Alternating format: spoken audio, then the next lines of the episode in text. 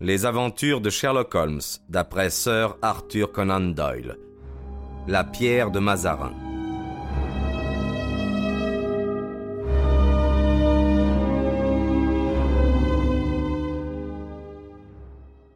Le docteur Watson fut ravi de se retrouver une fois de plus dans l'appartement mal tenu du premier étage de Baker Street, point de départ de tant d'aventures extraordinaires. Il regarda autour de lui, les graphiques savants sur les murs, la table rongée par les acides où s'alignaient les produits chimiques destinés à diverses expériences, l'étui à violon debout dans un angle, le seau à charbon qui contenait comme autrefois des pipes et du tabac. Finalement, ses yeux s'arrêtèrent sur le jeune visage souriant de Billy. Ce petit groom aussi perspicace que plein de tact avait un peu aidé à combler l'abîme de solitude et d'isolement où vivait le grand détective. Pas de changement apparent, Billy. Vous non plus, vous n'avez pas changé. J'espère que l'on peut dire la même chose de lui. Billy jeta un coup d'œil non dépourvu de sollicitude dans la direction de la porte de la chambre à coucher. Elle était fermée. Je crois qu'il est au lit et qu'il dort, dit-il. Il était sept heures du soir et ce jour d'été avait été magnifique.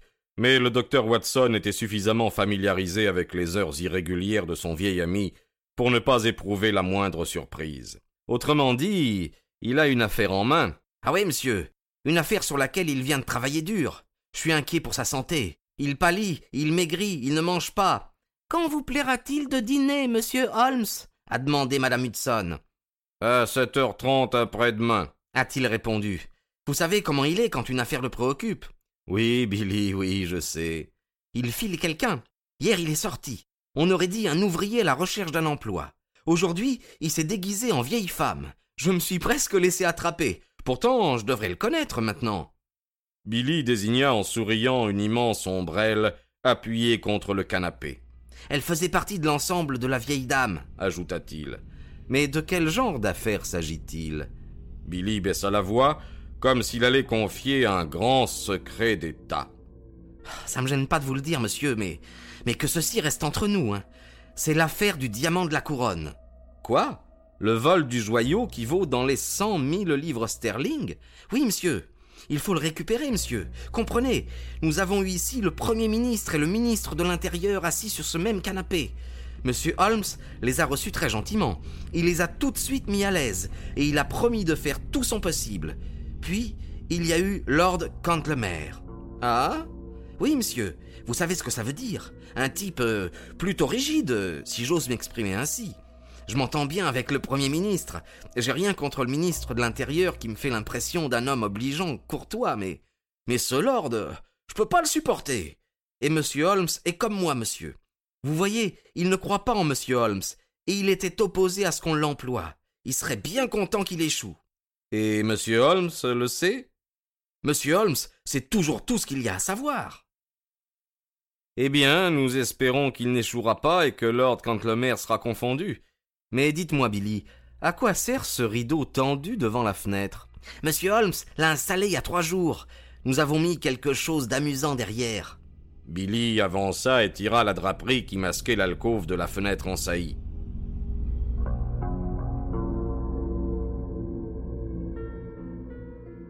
Le docteur Watson ne put réprimer un cri de stupéfaction. Était apparue une reproduction grandeur nature de son vieil ami en robe de chambre, la figure tournée de trois quarts vers la fenêtre et regardant en bas comme s'il lisait un livre invisible, tandis que le corps était enfoncé dans un fauteuil. Billy détacha la tête et la tint en l'air à bout de bras.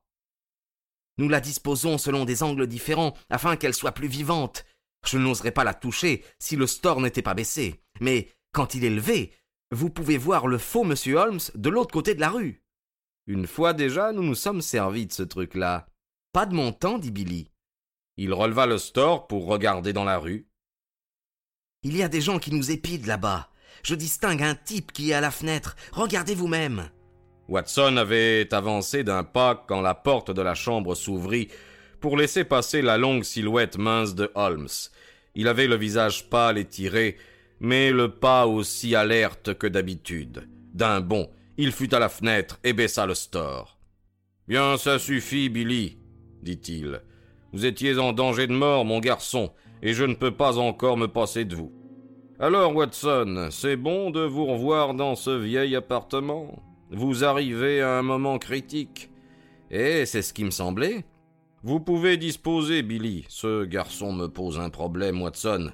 Jusqu'à quel point ai-je raison de l'exposer au danger? Et danger de quoi, Holmes? De mort subite. Je m'attends à quelque chose pour ce soir. À quoi vous attendez-vous? À être assassiné, Watson. Allons, vous plaisantez. Le sens limité de l'humour qui m'est imparti pourrait, je vous assure, engendrer de meilleures plaisanteries que celle-là. Mais en attendant ma mort, un peu de confort n'est pas interdit, n'est-ce pas? L'alcool est-il prohibé? Le gazogène et les cigares sont à leur vieille place. Ah. Laissez-moi vous regarder assis une fois de plus dans votre fauteuil préféré. Vous n'avez pas appris, j'espère, à mépriser ma pipe et mon lamentable tabac. C'était pour remplacer mes repas ces jours-ci. Mais enfin, pourquoi n'avez-vous pas mangé? Parce que les facultés s'aiguisent quand vous les faites jeûner. Voyons, mon cher Watson, en tant que médecin, vous admettez bien que ce que votre digestion fait gagner à votre sang est autant de perdu pour votre cerveau. Eh bien, je suis un cerveau, Watson.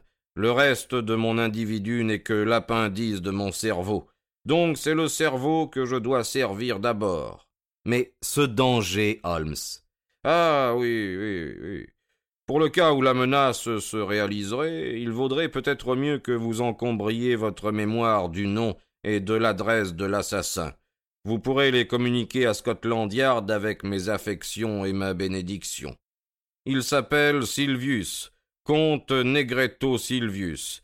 Écrivez le nom, mon vieux, écrivez-le. 136 Morside Gardens, NW. Ça y est? L'honnête visage de Watson était tourmenté par l'angoisse. Il ne connaissait que trop bien les risques immenses que prenait Holmes, et il se doutait que cette confidence était plutôt au-dessous qu'au-delà de la vérité. Watson était toujours porté à l'action. Il saisit l'occasion qui se présentait. Comptez-moi dans le jeu, Holmes. Je n'ai rien à faire pendant quarante-huit heures. Votre moralité ne progresse pas, Watson. À tous vos autres vices, voilà que vous avez ajouté le mensonge. Vous avez manifestement l'air d'un médecin très pris, appelé à toute heure du jour et de la nuit par des malades. Oh non, pas à ce point. Mais ne pouvez-vous pas faire arrêter cet individu? Si, Watson, je pourrais le faire arrêter. Voilà ce qui lui déplaît tellement. Mais pourquoi ne le faites-vous pas arrêter alors? Parce que j'ignore où est le diamant. Ah, Billy m'en a parlé, le joyau manquant de la couronne. Oui, la grosse pierre jaune de Mazarin. J'ai lancé mon filet et j'ai mes poissons, mais je n'ai pas la pierre. Alors à quoi bon les prendre? Certes, le monde serait meilleur si nous les mettons hors d'état de nuire, mais ils ne m'intéressent pas. C'est le diamant que je veux. Et ce comte Silvius est l'un de vos poissons? Oh oui, un requin, il mord. L'autre est Sam Merton, le boxeur. Oh, pas un mauvais type, ce Sam, mais le comte s'en est servi. Sam n'est pas un requin, c'est un gros goujon stupide à tête ronde, mais il fait quand même de gros sauts dans mon filet. Et où est ce comte Silvius Je me suis trouvé tout ce matin au coude à coude avec lui. Vous m'avez déjà vu en vieille dame, Watson. Jamais je n'ai été plus séduisant que ce matin. Il m'a même tenu un moment mon ombrelle. Avec votre permission, madame, m'a-t-il dit, à moitié italien, vous savez, et il a toute la grâce méridionale dans les manières quand il est de bonne humeur, mais dans l'humeur opposée, il est le diable incarné. La vie est pleine de fantaisie, Watson. Mais ça aurait pu être une tragédie. Ma foi, peut-être. Je l'ai suivi jusqu'à la boutique du vieux Benzi. Stron Benzi a fabriqué un fusil à vent, un très joli joujou, je crois, et j'ai tout lieu de penser que le dit fusil est placé dans la fenêtre d'en face à l'heure actuelle. Avez-vous vu le mannequin? Bien sûr, Billy vous l'a montré. Eh bien, il peut recevoir à tout moment une balle dans sa magnifique tête.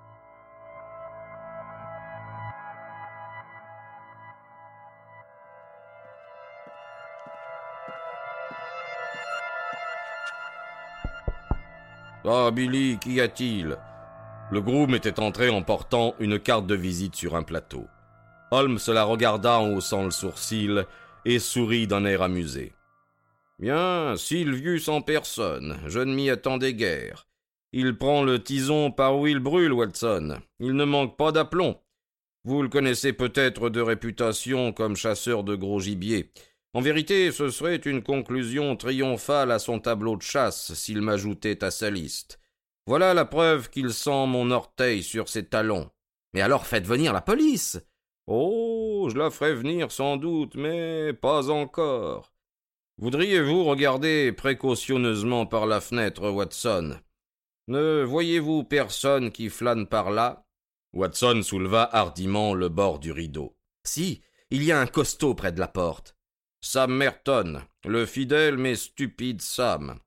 Où est ce gentleman, Billy? Dans le salon d'attente, monsieur. Quand je sonnerai, faites-le monter. Oui, monsieur. Si je ne suis pas dans cette pièce, introduisez-le quand même. Oui, monsieur.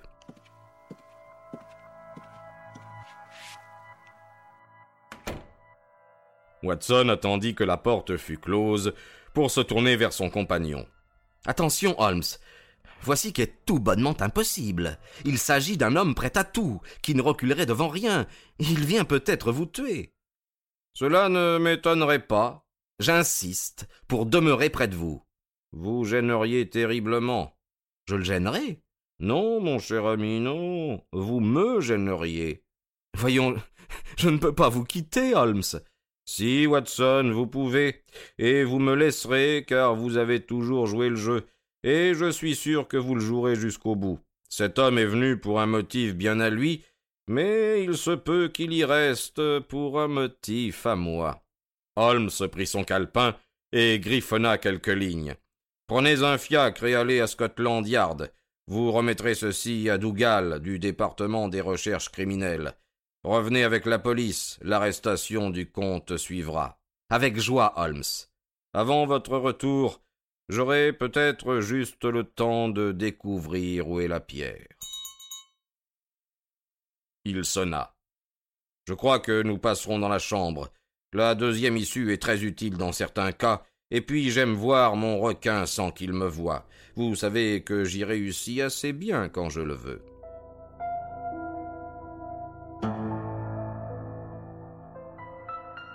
Ce fut donc dans une pièce vide que Billy, quelques instants plus tard, introduisit le comte Silvius.